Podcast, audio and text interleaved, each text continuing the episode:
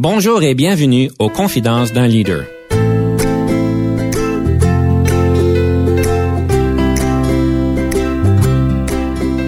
Ici Denis Lévesque, coach de cadre. Nous avons donc l'honneur et le privilège de recevoir en studio des leaders qui ont marqué leur communauté afin d'apprendre de leur expérience et de s'inspirer de leur sagesse.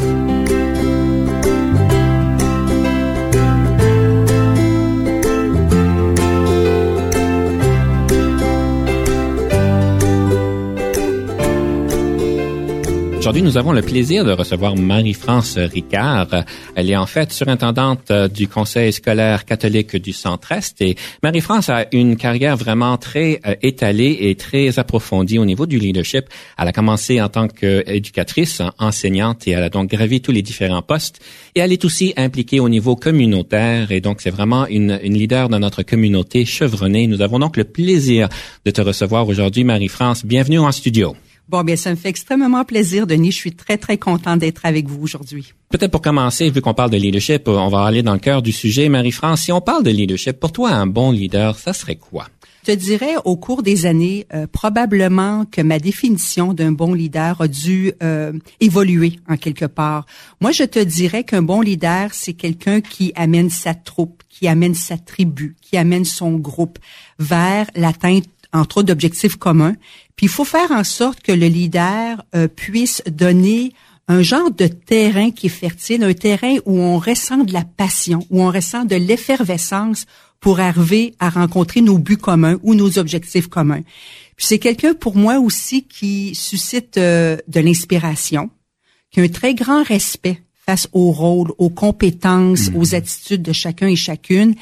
Euh, et aussi, c'est quelqu'un qui euh, a à cœur le développement des talents de chacune de ces personnes sous sa supervision ou qui fait partie de son groupe. Tu es en train de peindre une image quand même qui est assez difficile à rejoindre parce qu'on demande beaucoup des leaders d'aujourd'hui avec toutes les dynamiques que tu amènes. Euh, comment qu'on fait pour arriver à développer ces compétences, Marie-France? Oh, ça, c'est une autre très, très, très bonne question. Euh, moi, je te dirais que le lien de confiance est très important et je te dirais d'être à l'écoute de la personne. Par exemple, je donner euh, une, certaine idée. Lorsque je travaille avec les cadres, pour moi, c'est important euh, de bien les connaître, de les connaître dans leur quotidien, dans leur réalité, leurs défis, euh, qu'ils puissent me parler d'eux aussi et d'elles. Euh, qu'est-ce qui les anime, qu'est-ce qui les passionne, de aussi qu'ils puissent me parler de leurs propres compétences. Alors d'avoir vraiment une discussion qui est honnête, une discussion qui est courageuse aussi, et à partir de là de construire, parce que j'ai toujours eu comment je peux te dire ça, Denis? J'ai toujours eu euh, l'espèce de, de volonté de me dire, lorsque je travaille avec les gens, le plus important, c'est de pouvoir construire avec les gens. Et je pense que quand on aide un leader ou qu'on développe un leader, c'est de pouvoir construire avec eux. Oui, on peut faire des erreurs, c'est normal, ça fait partie de l'apprentissage, mais à un moment donné, qu'est-ce que tu as appris de l'erreur? Puis avec toi, comment puis-je t'accompagner pour que tu puisses construire? Lorsque je travaille avec des gens, euh, oui, c'est facile parfois de critiquer. C'est facile de dire, oh, il aurait pu faire ça, il aurait pu voir voir ça de mhm. telle façon ou de telle langue. Euh, parfait, ça peut amener une discussion, mais j'ai pas le goût trop d'entrer dans cette bulle-là. Je trouve que c'est une bulle un petit peu trop négative. J'ai plutôt le goût d'entrer dans une sphère qui est comme, écoute, on va construire ensemble, je vais te faire confiance, puis qu'est-ce que tu as besoin de moi pour arriver à accomplir ce que tu veux accomplir. Est-ce qu'il y a d'autres personnes qui peuvent, euh, est-ce qu'il y a d'autres personnes qui peuvent graviter autour de toi, qui peuvent être des personnes qui peuvent euh, t'amener, euh, je sais pas, une autre expertise? Puis moi, je vais t'aider à, à, tisser ton réseautage. Je vais te mettre en contact aussi avec les bonnes personnes. Je te dirais aussi un autre euh, un autre euh, élément important, Denis, c'est le développement professionnel ou le perfectionnement professionnel. À mon avis, les leaders, euh, il, est important de la part des leaders, pardon, de pouvoir aider ou susciter et encourager le développement professionnel des membres de son équipe pour pouvoir arriver à mieux se connaître en tant que leader, mieux se connaître comme personne, puis aussi pour bien servir notre organisation, notre organisation dans sa mission, dans sa vision, etc. Alors, alors comment je peux t'aider ou quelle ou quelle euh, formation aurais-tu besoin pour arriver à accomplir telle fin ou pour rencontrer tel objectif d'un plan de croissance, par exemple? Alors, je pense que ça peut être comme des conditions qui peuvent être euh, aidantes et gagnantes pour le développement, euh, entre autres, des leaders. C'est intéressant que tu mentionnes le développement professionnel parce qu'aujourd'hui, c'est certain qu'avec la charge de travail que tout le monde a, euh, on est toujours en production, on est toujours à améliorer les choses. Cependant, c'est pas tout le monde qui prenne le temps de vraiment aller chercher de la formation pour se parfaire. Peux-tu me décrire une situation, parce que quand même, tu as quand même les mêmes pressions que tout le monde d'autre au sein du conseil scolaire, où est-ce que tu as pu trouver des méthodes, si tu veux, euh, différentes pour pouvoir aller chercher cette euh, euh, formation professionnelle pour pour les personnes qui travaillent avec toi? Je vais te dire, moi, je suis dans une organisation au, au, Conseil des écoles catholiques du Centre-Est, une organisation qui est très performante et très ouverte sur le perfectionnement professionnel. On est très, très choyé. On a un programme de développement des compétences qui est bien rodé et nous aimons beaucoup voir ce qui se passe à l'extérieur aussi. Évidemment, à l'intérieur de chez nous, il y a des experts et des expertes, euh, mais aussi de, de voir qu'est-ce qui se passe ailleurs, c'est toujours bon. Ça amène un certain rafraîchissement. Mhm. euh, ça vient bousculer aussi peut-être certaines perceptions qu'on avait. Ça amène l'eau au moulin, comme on, on, le dit, la vieille expression comme le dit. Moi, je vois ça aussi comme d'être à l'affût de ce qui se passe, d'être euh, membre des associations, par exemple. Et lorsqu'on est membre des associations, on a droit de, de voir certains menus d'ateliers.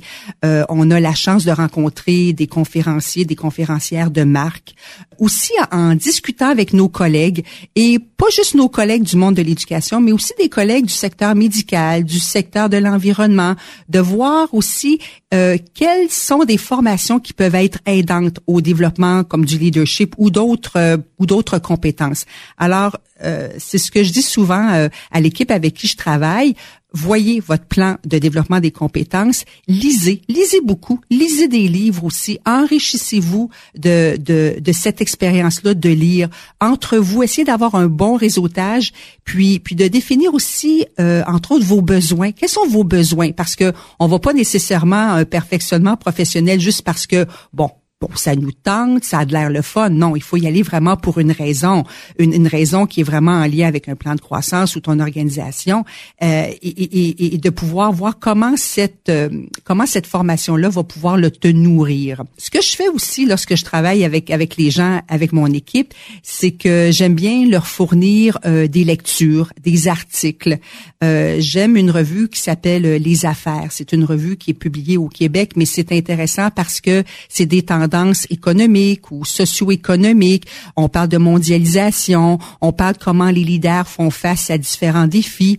Euh, ça me sort un petit peu de la boîte ordinaire et j'aime beaucoup ce genre de lecture-là et j'aime beaucoup en faire profiter à l'équipe avec qui je travaille. Et souvent, quand on lit, on se dit bien, tiens, ah, il y a eu tel conférencier ou tel article s'est écrit, tiens, on va pouvoir en discuter à ce moment-là, puis réfléchir, puis comment ça nous affecte, nous, dans notre quotidien en tant que leader et dans notre développement professionnel. Mm-hmm. Ce que je trouve intéressant dans les sujets que tu apportes, ce sont des sujets vraiment diversifiés. Tu as, parlé du, domaine médical, tu as parlé euh, de la globalisation, des sujets qui n'étaient peut-être pas nécessairement euh, spécifiques au rôle d'un leader euh, au conseil ou ailleurs. Mais je trouve ça vraiment intéressant que tu amènes différents angles dans le processus.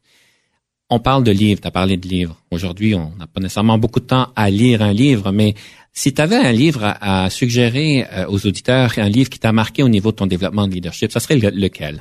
Oh mon Dieu, c'est une bonne question, Denis. Puis je vais te dire, il y en a tellement de livres, il y a tellement de la belle littérature qui s'écrit sur euh, sur le développement du leadership, sur euh, euh, tout au niveau de pouvoir mobiliser les talents. Mais un livre que j'ai lu il y a peut-être deux ans, mais que j'ai toujours près de moi, c'est un livre écrit par Ken Blanchard. C'était un livre en anglais. Ça s'appelle Helping People Win at Work. Et j'ai beaucoup aimé ce livre-là parce que il décrit nos organisations un peu comme une tribu. Alors, c'est intéressant ce ton, un contexte comme ça, une tribu.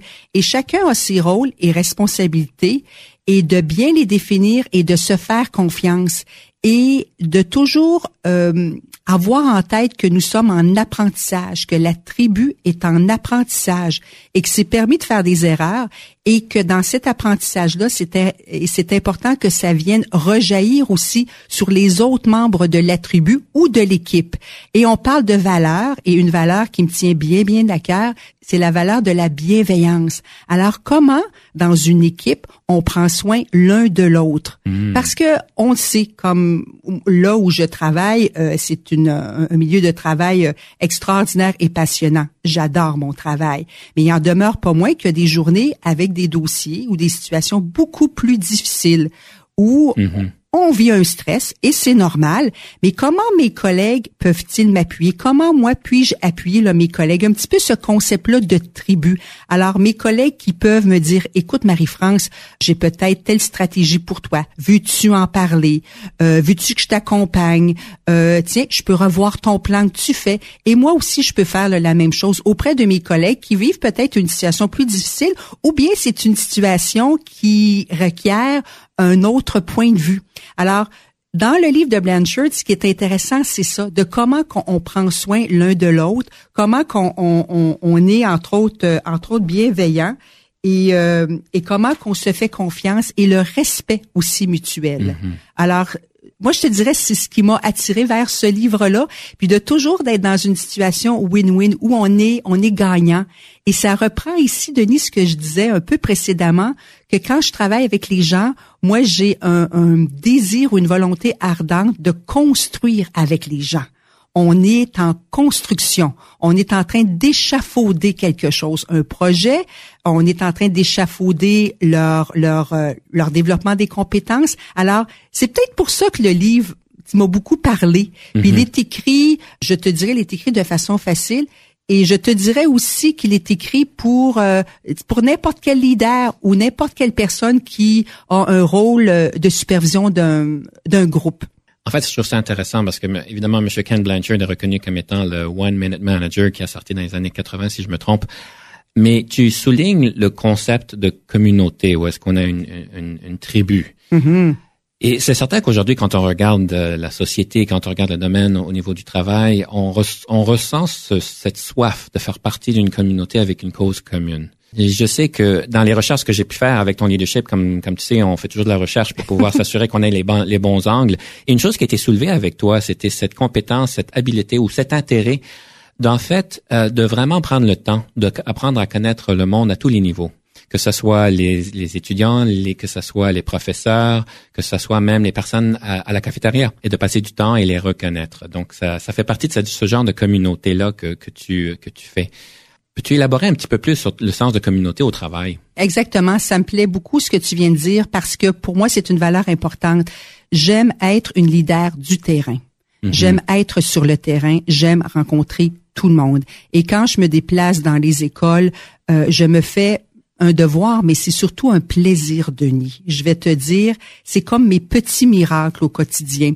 Je me fais un plaisir d'entrer dans les salles de classe. Je me fais un plaisir de parler aux concierges, aux secrétaires, aux éducateurs, aux éducatrices.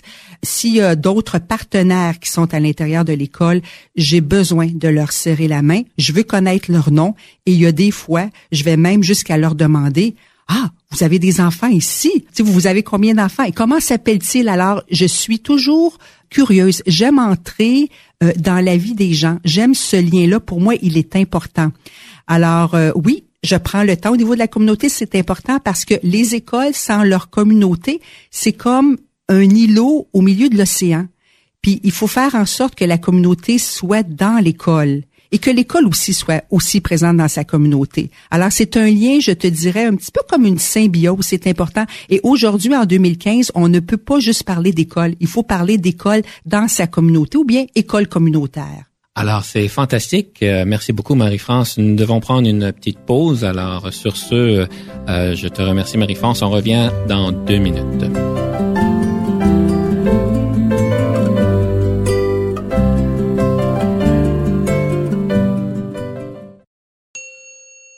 Ici Denis Lévesque. Si vous cherchez l'excellence en leadership, nous sommes intéressés à vous parler. Venez nous visiter à solutionoptigestion.ca.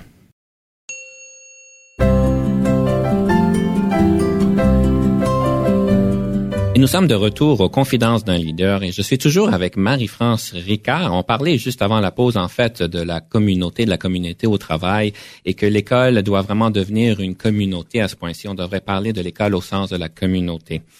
Marie-France, euh, on parle certainement de communauté, mais j'aimerais passer peut-être à un, discours peut-être plus stratégique. C'est certain que les leaders d'aujourd'hui sont appelés non seulement à faire exactement comme tu dis, d'avoir la connexion avec les employés, avec les clients, avec les étudiants, mais aussi d'avoir un rôle plus stratégique, qui est, assez difficile pour beaucoup de monde de vraiment de passer d'un côté d'expert technique à un côté stratégique. Tu as été en salle de classe, tu été euh, professeur, Comment est-ce que tu as pu faire cette transition-là d'être très technique au niveau du sens euh, du travail que tu fais, de pouvoir aussi développer ces compétences stratégiques? Parce que tu travailles beaucoup au niveau stratégique à ce point-ci?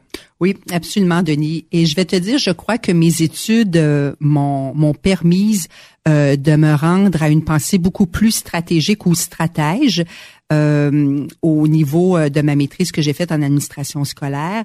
Mais je vais te dire aussi, lorsque j'ai euh, occupé le poste à la direction d'école, on a des plans à développer avec notre communauté, avec notre personnel, des plans d'amélioration. Et là, on se doit d'être dans une stratégie. Comment je vais y arriver? Par quel chemin, par quel outil, par quelle ressource, par quelle aide je vais arriver à atteindre, où nous allons arriver à atteindre les objectifs? Alors, je te dirais avec le temps, oui, il y a les études, mais aussi c'est de le faire, c'est de vivre ça euh, qui m'a aidé à développer davantage un sens stratégique. Bien sûr, quand je me suis jointe euh, à l'équipe de haut cadre à titre de surintendance, puis je vais te dire, ça fait déjà un petit bout de temps. C'était en 2001. Mhm. Alors, euh, comme on dit, ça me fait pas euh, rajeunir. Mais à ce moment-là, j'ai eu la chance de travailler avec des gens extraordinaires qui avaient déjà de l'expérience et qui m'ont aidé, qui m'ont coaché, je te dirais, qui m'ont signifié parfois telle tangente, telle décision ou telle stratégie à prendre. Et je leur demandais souvent, aide-moi à comprendre ce qu'il y a dans ta tête à toi pour que moi, je le vois bien, pour que si un jour j'ai une situation semblable, je puisse m'y référer. Et je dis toujours que quand on n'a pas vraiment de défis sur notre table de travail, on va pas plus loin comme leader. Moi, je suis quelqu'un qui aime avoir des défis, qui aime avoir des situations difficiles. Parce que quand il y a des situations difficiles, ça nous met à l'épreuve, ça nous fait euh, chercher quelles sont les meilleures stratégies ou les meilleures ressources pour arriver à résoudre le problème. Évidemment, comme je disais aussi tantôt, le fait de travailler en équipe, c'est beaucoup aidant.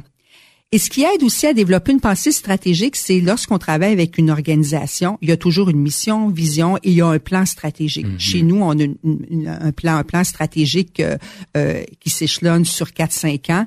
Et ensemble, nous, nous y travaillons, nous réfléchissons ensemble. Et des fois, nous sommes accompagnés d'experts et d'expertes de l'extérieur qui nous aident à adopter des comportements peut-être différent, avoir une attitude peut-être différente sur certaines situations, puis qui nous aide aussi à développer peut-être des compétences qu'on avait moins ou peut-être à accentuer certaines autres compétences. Et je te dirais, plus on en fait, bien meilleur on est aussi. En tout cas, moi c'est moi c'est mon expérience le personnel aussi, mais je pense que c'est tout le contexte du travail qui m'a permis euh, de développer cette, cette pensée-là.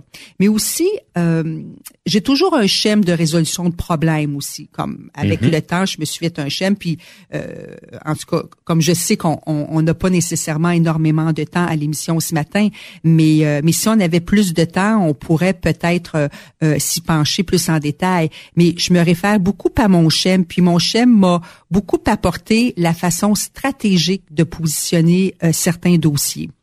Alors, quand tu parles de schéma, c'est mhm. quoi un schéma C'est un schéma, c'est c'est c'est un diagramme, c'est quoi un schéma euh, comment comment je peux dire ça? C'est comme une mon Dieu, je vais le dire comme ça, c'est comme une constellation, c'est comme une une référence. C'est un cadre mhm. référentiel que je me donne que lorsqu'il y a une situation problématique, je me dis d'accord. Voici ce qui arrive. Un, je me demande, est-ce qu'il y a un problème? Mm-hmm. Est-ce qu'il y a vraiment un problème? Est-ce qu'il y a un réel problème ou est-ce une situation quelconque? Alors, s'il y a un problème à partir de là, c'est que j'enclenche dans ma tête euh, différentes pensées, qui sont des pensées aussi qui apportent un très bon jugement sur le problème et ça m'éloigne aussi de façon émotive parce que ça me permet de voir le problème de façon objective. Par mm-hmm. contre, je sais qu'à certains moments donnés, je dois mettre de l'émotivité parce qu'on travaille avec des humains. On doit y mettre euh, de l'humain aussi dans la façon de résoudre de problèmes. Et c'est d'autant plus vrai que lorsqu'on travaille dans le milieu de l'éducation, on travaille avec avec des enfants Mhm. qui viennent à peine arriver au monde. Des fois, ils nous arrivent dans nos écoles, puis ils ont 36 mois de vie. Puis des fois, c'est nos adolescents ou c'est nos jeunes adultes. Alors, faut vraiment avoir un contexte humain. Et je pense à nos parents, je pense à, no- à notre communauté. On travaille avec le facteur humain. Alors, quand je j'ai mon schéma, mon, mon de référence, alors j'ai en tête une partie très, comment dirais-je, plus administrative, plus intellectuelle, un peu plus sec. Moi, je l'appelle la partie biscuit sec. Mais quand j'arrive dans l'être humain, ben c'est la partie émotive. Et je pense le bon défi, c'est de faire un bon équilibre dans la recherche de solutions ou dans sa façon de, de, de voir son, son schéma, euh, de bien avoir l'équilibre facteur humain, Mhm. euh, facteur administratif, puis aussi penser à l'organisation, parce que l'organisation a des lois, des règlements, des processus, des procédures, des directives. Alors, c'est de tout pouvoir mettre ça ensemble. Et ça, j'aime beaucoup faire ça. Ça a l'air compliqué, toute euh, cette rentre en jeu. C'est vrai. Exactement. Ça a peut-être l'air compliqué, mais à, à ce genre de poste que l'on occupe, il va de soi qu'il faut Oui. avoir une démarche, une bonne démarche euh, de ré- soit de résolution de problèmes ou de résolution de conflits. Je pense que ça va de soi et ça fait partie aussi de la saine gestion. Parfait. Marie-France, ça fait quoi? Une vingtaine d'années qu'on se connaît finalement? Ah, probablement, Denis, c'est vrai. On s'est quasiment vu vieillir. Ben oui, tout à fait. Mes cheveux blancs, tu les vois bien.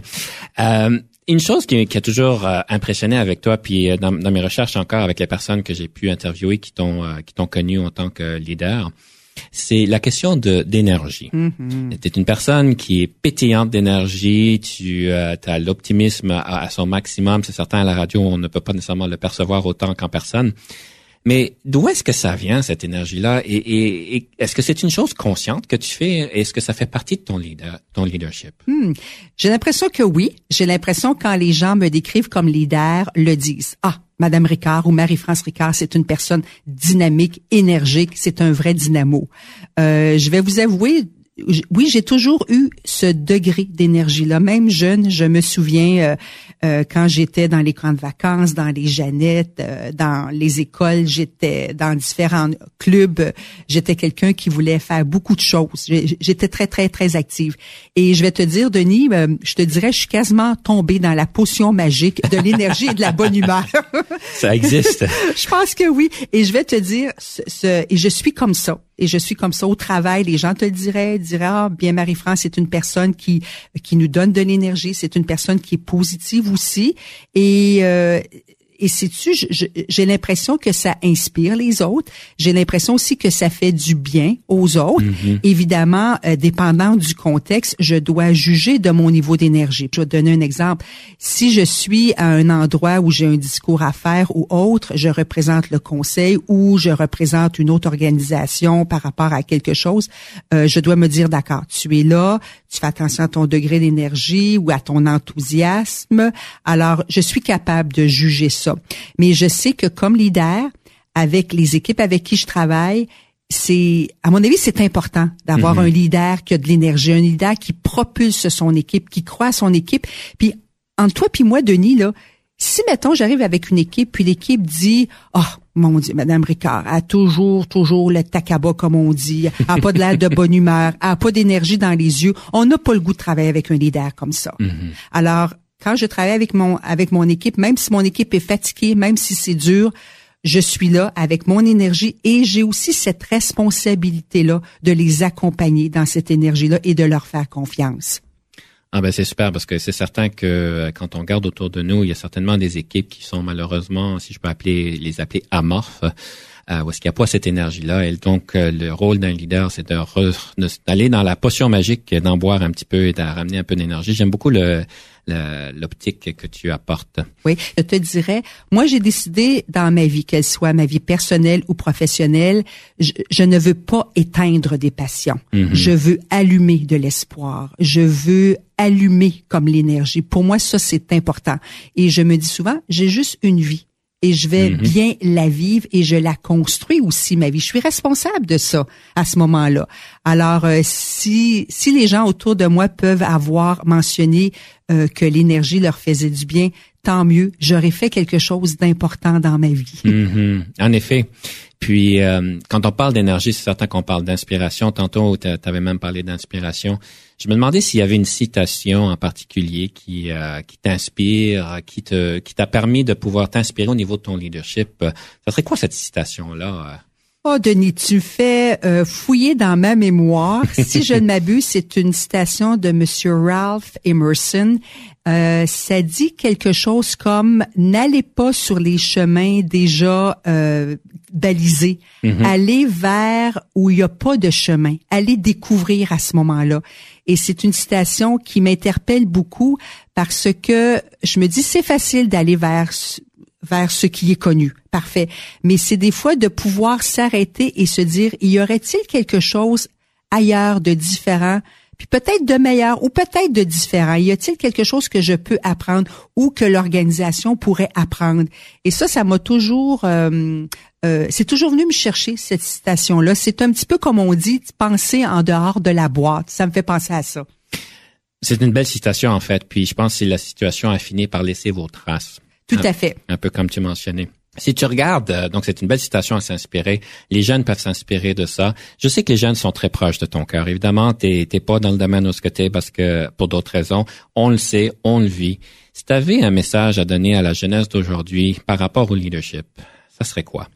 Je vais te dire, Denis, j'adore la jeunesse. Et je trouve que la jeunesse, elle est tellement belle. Et quand je regarde la jeunesse franco-ontarienne dans nos écoles, ce sont des jeunes allumés. Ce sont des jeunes qui se mobilisent. Et même si on dit ah Facebook, Twitter, etc., je constate qu'ils ont euh, créé des réseaux incroyables pour se consulter, pour euh, pour se parler, pour communiquer entre eux. Et c'est une belle génération aussi qui veut chercher le consensus. Et ça, c'est important, qui veulent rechercher la collaboration. Ils travaillent en équipe aussi. Et à mon avis, euh, ça va euh, donner des leaders extrêmement puissants euh, dans les années futures, avec surtout avec les défis que l'on a présentement. Eh bien, c'est un beau message pour la jeunesse d'aujourd'hui. En effet, ils sont pleins de vie. Ils ont trouvé des méthodes de pouvoir et avoir une communauté, si on peut dire, à leur manière à eux. Eh bien, je vais devoir te remercier énormément, Marie-France. Ce fut un grand plaisir de te recevoir en studio, de pouvoir partager ton expérience et de s'inspirer de ta sagesse. Et euh, j'aimerais sincèrement te remercier pour ton temps et pour ton expérience que tu as pu euh, partager avec nous aujourd'hui. Ben, un grand merci, euh, Denis. C'est un plaisir d'être à Confidence d'un leader avec toi.